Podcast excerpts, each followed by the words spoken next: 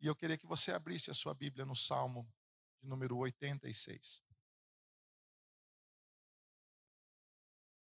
Lindo salmo da palavra do nosso bom e maravilhoso Deus. Inclina, Senhor, os ouvidos e responde-me, pois estou aflito e necessitado. Olha a primeira frase desse salmo. Já podia parar aqui e pregar só esta primeira frase do primeiro versículo. Inclina, Senhor, os ouvidos e responde-me. Essa é a nossa vida, pois eu estou aflito. Você está aflito? Já esteve aflito? Já enfrentou aflições na vida? E necessitado? Você já teve necessidades na sua vida?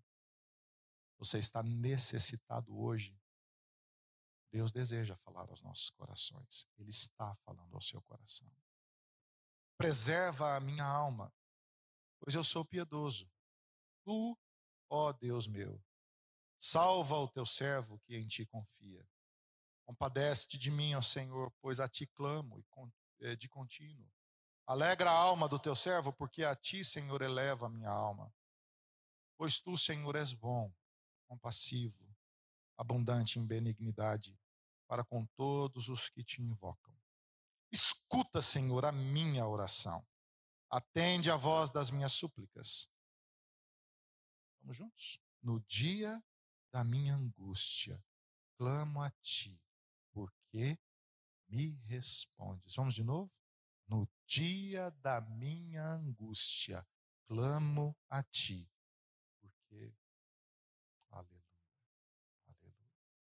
Não há entre os deuses semelhante a ti. A ti, Senhor. E nada existe que se compare às tuas obras. Todas as nações que fizeste virão e prostrar-se-ão diante de ti, Senhor, e glorificarão o teu nome, pois tu és grande e operas maravilhas. Só tu és Deus. Só tu és Deus. Ensina-me, Senhor, o teu caminho e andarei na tua verdade. Dispõe-me o coração para só temer o teu nome. Dar-te-ei graças, Senhor, Deus meu, de todo o coração, e glorificarei para sempre o teu nome. Pois é grande a tua misericórdia para comigo, e me livraste a alma do mais profundo poder da morte. Ó oh Deus, o soberbo se tem levantado contra mim. Um bando de violentos atenta contra a minha vida. Eles não te consideram mas tu, Senhor, és Deus compassivo e cheio de graça, paciente e cheio de misericórdia, ou grande em misericórdia e em verdade. Volta-te para mim e compadece-te de mim. Concede-me a força, a tua força, ao teu servo, e salva o filho da tua serva. Mostra-me um sinal do teu favor, para que o vejam e se envergonhem os que me aborrecem, pois tu, Senhor, me ajudas e me consolas. Repita comigo: Pois tu, Senhor, me ajudas e me consolas. Mais uma vez: Pois tu, Senhor, me ajudas e me consolas. Você precisa da ajuda de Deus. Você precisa do consolo de Deus. Você está aflito, está necessitado. É com você que Deus deseja falar nessa manhã. Derramar a sua palavra, o seu amor, e o seu poder sobre a sua vida, em nome de Jesus. Deus amado, a tua palavra está aberta diante de nós.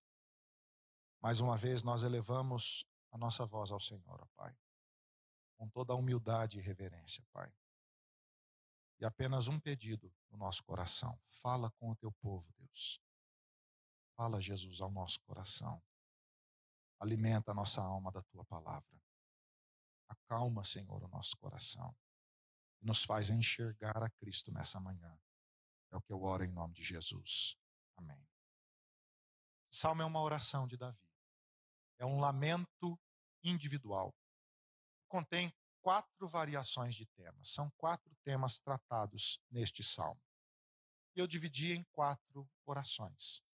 E apontam para um caminho apenas: o caminho de Cristo. Esse salmo foi chamado na história de um salmo genérico demais. Os, os tradutores da Bíblia até duvidaram da autoria de Davi por ser um salmo genérico demais. Ele contém partes, retratos, recortes de outros salmos que formam o Salmo 86. Por isso, um salmo, na visão dos comentaristas, genérico demais. Contudo, queridos, ele é um salmo litúrgico. Ele é um salmo para ser lido no culto e orientar o povo de Deus a como adorar a Deus, como viver para Deus, como caminhar na vida diante de Deus, como enfrentar as intempéries e as lutas diárias diante de Deus. Deixa eu dizer uma coisa para você sobre liturgia. A liturgia é um ritmo. A liturgia é uma repetição. E esta repetição gera um ritmo nas nossas vidas. Nós precisamos de um ritmo sagrado, de um ritmo santo. Eu e você não somos homens e mulheres litúrgicos. A nossa liturgia é infestada, permeada, ela é influenciada pelas ansiedades, pelas angústias, pelas aflições, pelos medos e pelos problemas da vida. As ansiedades quebram o ritmo, quebram a liturgia santa do Senhor na nossa vida.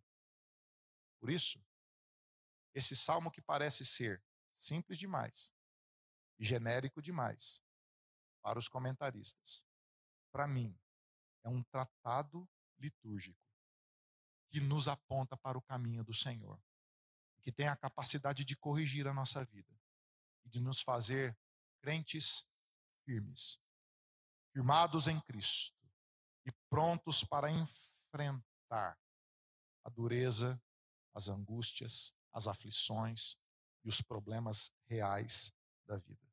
Por isso, esse salmo nos ensina a adorar a Deus, a viver para a glória de Deus, a viver na esperança de Cristo, mesmo em meio às angústias e às tribulações. Por isso, eu dividi esse salmo em quatro movimentos. Eu queria que você me acompanhasse nesses quatro movimentos. Se você está com a Bíblia aberta, se você está anotando agora, eu vou te dar o esboço do sermão aqui. Eu dividi dos versículos 1 ao 7, o lamento em si, os versículos 8 a 10, como que nós podemos então adorar a Deus, os versículos 11 a 13, como que nós olhamos para o futuro e os versículos 14 a 17, a conclusão do salmo. E eu classifiquei essas quatro divisões como quatro tipos de oração, ok? Se o salmo é uma liturgia, nos ensina a adorar a Deus eu quero falar para você de quatro movimentos de oração que nos levam para mais perto de Deus e que corrigem o nosso caminho diante das angústias da vida. Primeiro movimento, uma oração pessoal. Uma oração pessoal. O salmo começa: Inclina, Senhor, inclina os ouvidos e responde-me, pois eu estou aflito e necessitado. Inclinar os ouvidos aqui é o que a teologia chama de antropomorfismo. Deus tem ouvidos? É claro que não. Deus tem ouvidos físicos, orelhas, como nós temos? É claro que não. Mas o pedido de Davi é um pedido simples: Senhor, venha para perto de mim. Senhor, por favor, preste atenção em mim. Senhor, eu, eu chamo a tua atenção no meio das aflições da minha vida. Eu convido o Senhor, por favor, Deus, venha me ouvir e responde-me. Ao orar pessoalmente a Deus, a expectativa de Davi é que Deus o responda. Ouça, Senhor, de perto o meu clamor e me responda.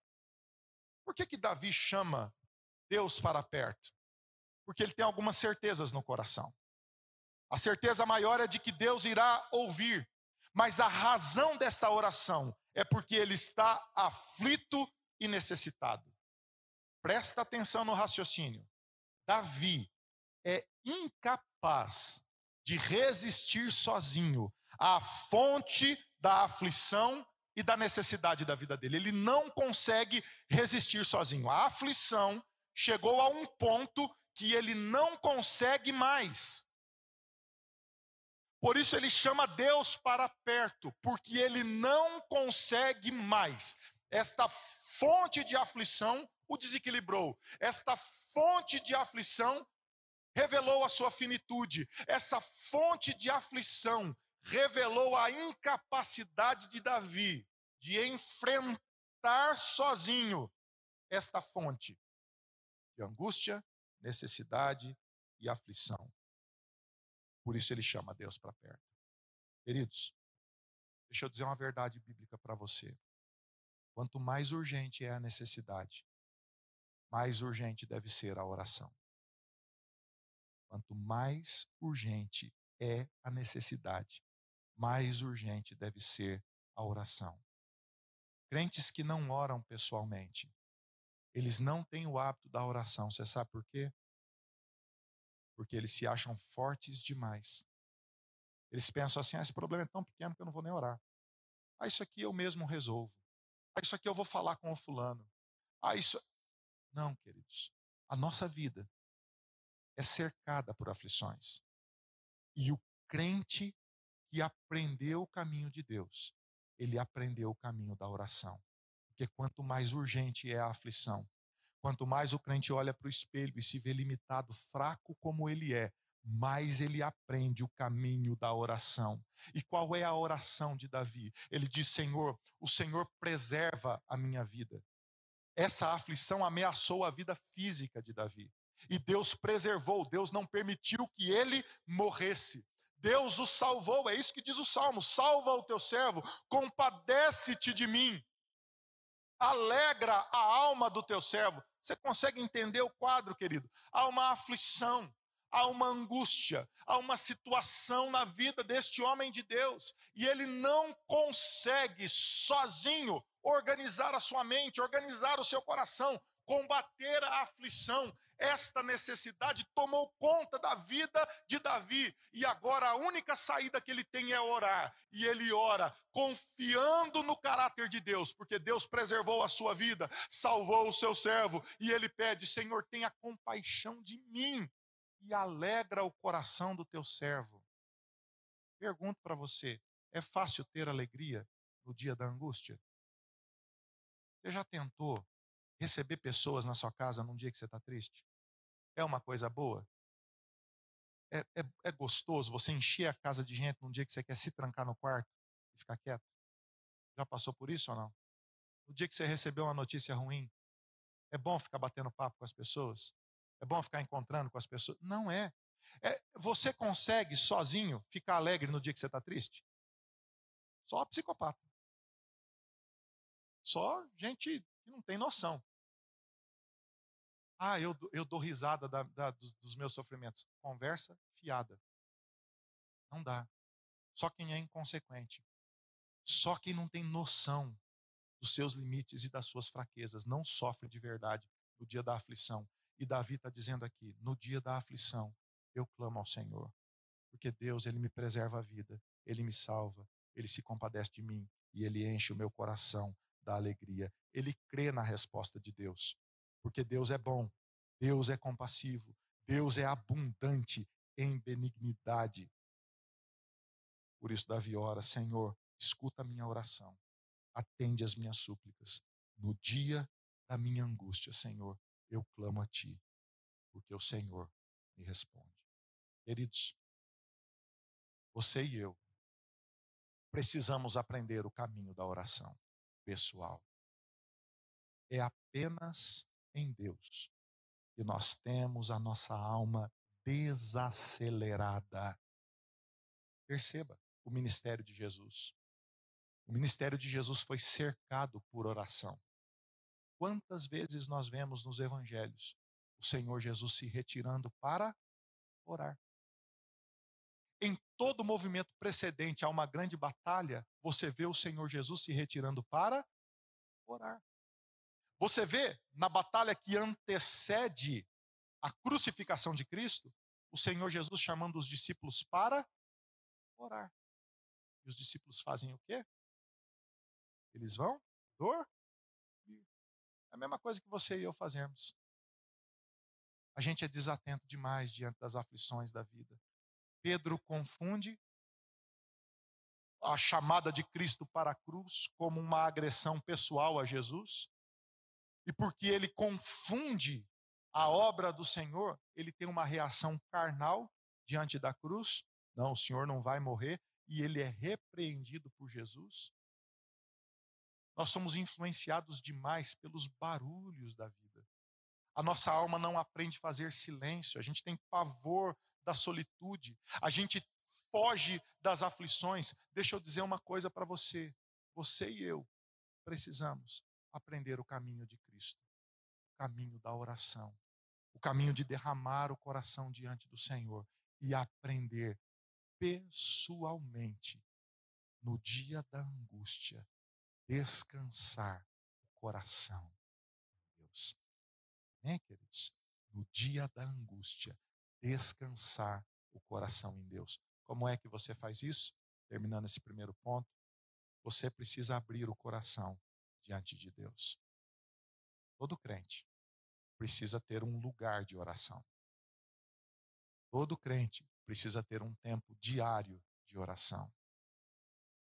Todo crente precisa se retirar e ficar sozinho com Deus e aprender este caminho mais sublime de pessoalmente abrir o coração para Deus.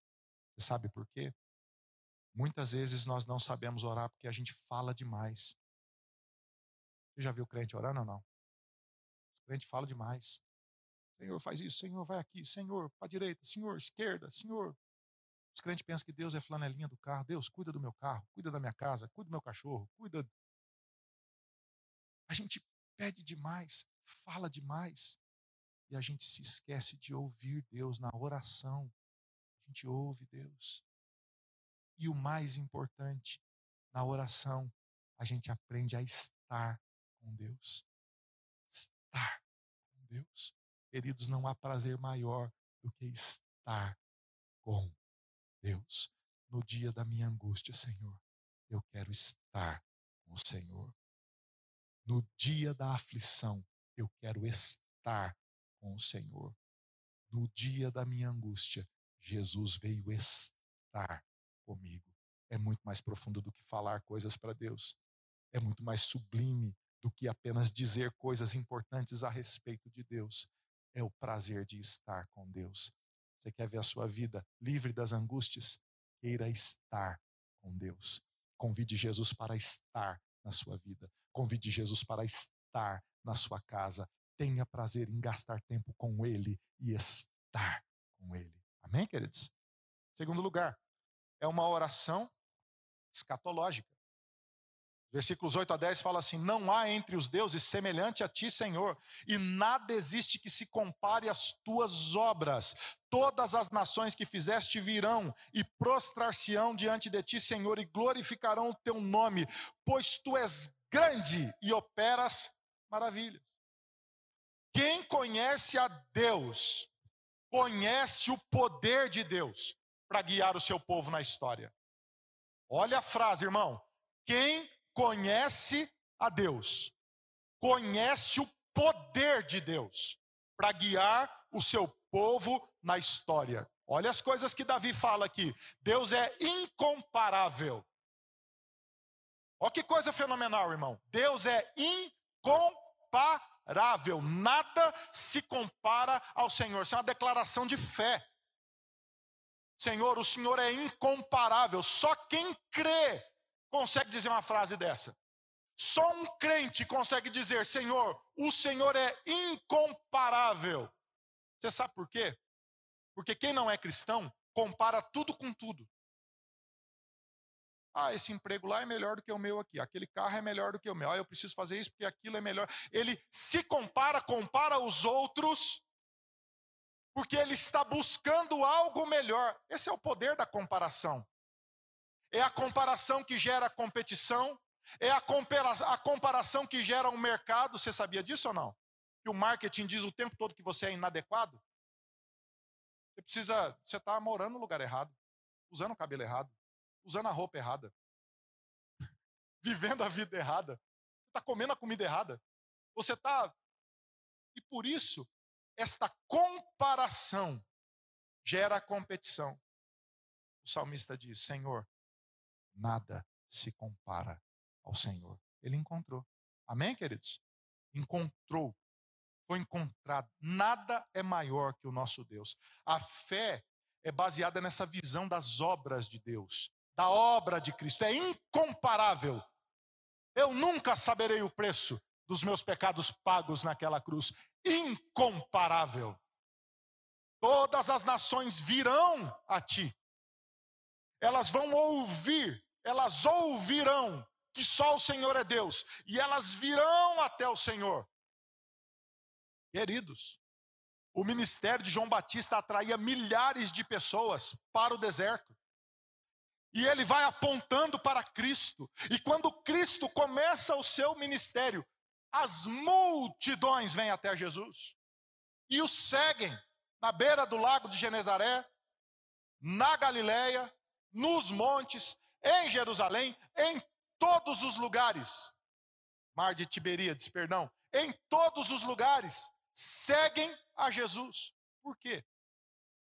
Porque elas ouviram de Jesus.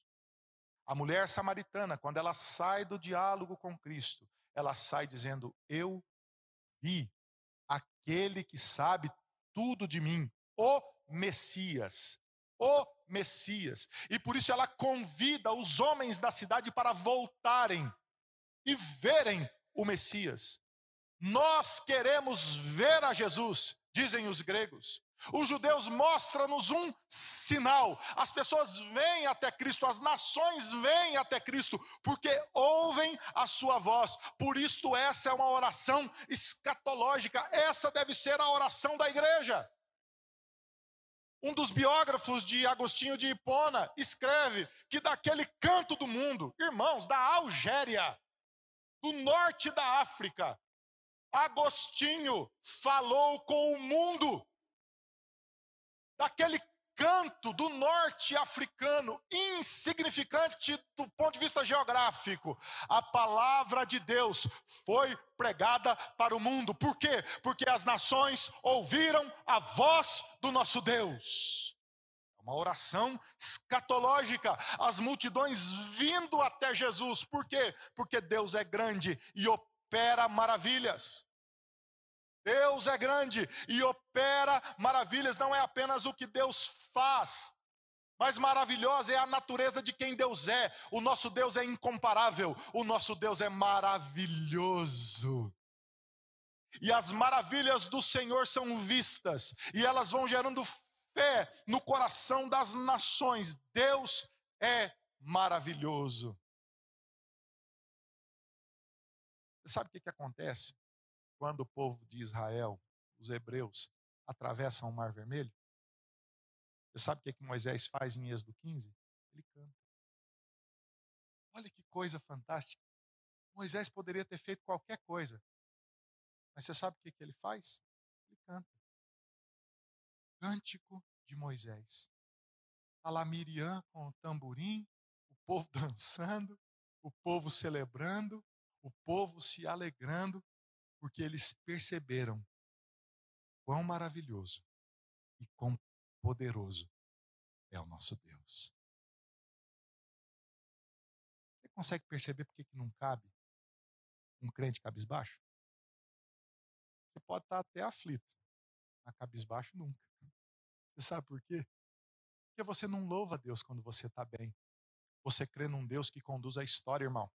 Você crê num Deus que conduz todas as coisas. E esse poder de Deus é incomparável. Por isso, essa oração é escatológica. Ela olha para a esperança da vitória final de Cristo. E mesmo que eu esteja enfrentando aflições aqui, como pessoa ou como igreja, eu sei o final da história. E porque eu sei da vitória gloriosa de Cristo, eu adoro o Senhor hoje. E eu posso olhar para as maravilhas do Senhor e adorar a Deus hoje em minha vida. que eu aprendo neste ponto? Eu aprendo três lições. Primeira lição que eu aprendo: eu preciso olhar para o passado da minha vida com os olhos de Deus. Presta atenção. Quem é mais velho um pouquinho aqui sabe do que eu estou falando. É fácil olhar para o passado, irmão? É fácil ou não? Você não teve uns negócios difíceis que aconteceram na sua vida? Não tem histórias complicadas na sua caminhada? Você pode olhar para o passado de várias formas. Você pode olhar para o passado com raiva. Você pode olhar para o passado sublimando. Ah, esquece isso aqui.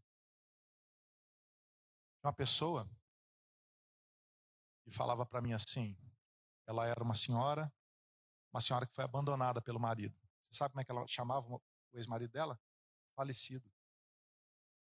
O falecido, quando ela estava muito brava, ela falava: porque aquele desgraçado, pastor, que aquele traste, que aquele veneno, aquilo é um engano. Vamos adorar a Jesus. Aleluia. Não é assim que olha para a história, não. Não é assim que você olha para a sua história. Tem marcas que o passado traz. E essas marcas devem ser usadas pelo Filho de Deus, para que ele aprenda a glorificar o Senhor. Todo homem de Deus tem uma marca na vida. Não tenha medo das marcas que você tem. Não tenha medo quando o pecado marcou você. Não tenha. Jacó mancou a vida inteira. Moisés lidou com o assassinato daquele feitor egípcio a vida toda. A vida toda. Abraão lutou com a sua mentira a vida toda. Davi enfrentou sérias consequências por causa do adultério, do assassinato, do homicídio do esposo de Betseba. Todos esses homens passaram para a história como homens de Deus. Você sabe por quê? Você sabe por quê que a Bíblia não é um livro mentiroso que só conta a glória, a vitória heróica dos seus heróis construídos falsamente? Para mostrar para você e para mim. E essas marcas que o pecado promove na nossa vida revelam muito mais a graça de Deus, revelam muito mais o amor de Deus, revelam muito mais o poder de Deus de conduzir a história. Olhe para o passado da sua vida com gratidão. Amém? Nós precisamos, como povo, olhar para o futuro com esperança. Olhe para frente, baseado na vitória de Cristo. Você é fraco mesmo, e eu também, irmão. Nós somos tão finitos, não é verdade? Nós somos limitados. Um vírus, uma doença, uma crise derruba a gente. É por isso que você não pode olhar para a história a partir das suas glórias. Você olha para a história a partir da glória de Cristo. Cristo vencerá. Aleluia. E por isso, se eu estou olhando para o passado com gratidão, para o futuro com esperança, eu vivo o meu presente com alegria. Com alegria. Amém, queridos? Uma oração que dá alegria para o povo de Deus de viver escatologicamente. Terceiro lugar, uma oração missionária. O texto diz: Ensina-me, Senhor, o teu caminho e andarei na tua verdade. Desponte o meu coração para só temer o Senhor. Dar-te-ei graças ao Senhor, meu Deus, de todo o coração, e glorificarei para sempre o teu nome, pois grande é a tua misericórdia. Eu vou passar pelo terceiro ponto, vou para o quarto ponto e vou finalizar o sermão neste terceiro ponto. Presta atenção. No final, ele faz uma oração diária. Ele diz: Senhor, olha para os soberbos, Olha, Senhor, para minha aflição diária, lá no versículo 14. Ele diz: pessoas estão se levantando contra mim, situações violentas se levantam contra mim, mas o Senhor é compassivo, o Senhor é cheio de graça, o Senhor é paciente, o Senhor é cheio de verdade no dia a dia das nossas vidas. Nós precisamos ter este olhar correto de quem Deus é. Amém, queridos? Deus é Deus. Por isso as situações me levam para perto de Deus. Agora, voltando para o terceiro ponto. Vem aqui a banda que nós vamos terminar com uma música que o Paulo vai cantar uma música para a gente. Qual é o centro desse salmo? E eu quero terminar essa mensagem com essa canção. Qual é o centro deste salmo? é que a oração pessoal, a oração escatológica e a oração diária apontam para uma realidade apenas. O Senhor é o caminho. O Senhor é o caminho. Olha o que diz o salmo. Ensina-me, Senhor, o teu caminho. Ensina-me, Senhor, o teu caminho. Fica de pé, querido, por favor. Ensina-me, Senhor, o teu caminho. Eu quero andar, Senhor, na tua verdade. Senhor, desponte o meu coração para que eu possa temer apenas o Senhor. Ensina-me, Senhor, o teu caminho. Jesus diz: Eu sou o caminho, a verdade e a vida. Diante das aflições e das angústias, você olha para o futuro sabendo que Jesus é vencedor. Você olha para a sua vida sabendo que você precisa aprender a orar, a buscar. Você olha para as aflições diárias da sua vida e você vê situações que não são passíveis de serem controladas. Então você diz: Senhor, eu preciso do Senhor perto de mim. E se eu preciso do Senhor perto de mim, ó Pai, então me ensina, ó Pai, este caminho, o caminho de Cristo, para que eu possa, em nome de Jesus, Senhor, glorificar o Teu nome, exaltar o Teu nome, e entender que somente Jesus me leva para perto do Pai. Somente Jesus é a verdade que define a minha vida. Somente Jesus me leva a temer o Senhor e viver uma vida nova diante do Senhor. Este caminho não está em outro lugar, querido, que não seja em Cristo. Eu queria que você fechasse os seus olhos em nome de Jesus e cantasse essa canção e adorasse o Senhor e fizesse dessa canção a oração final desse sermão buscando a Jesus na sua história e na sua vida em nome de Jesus.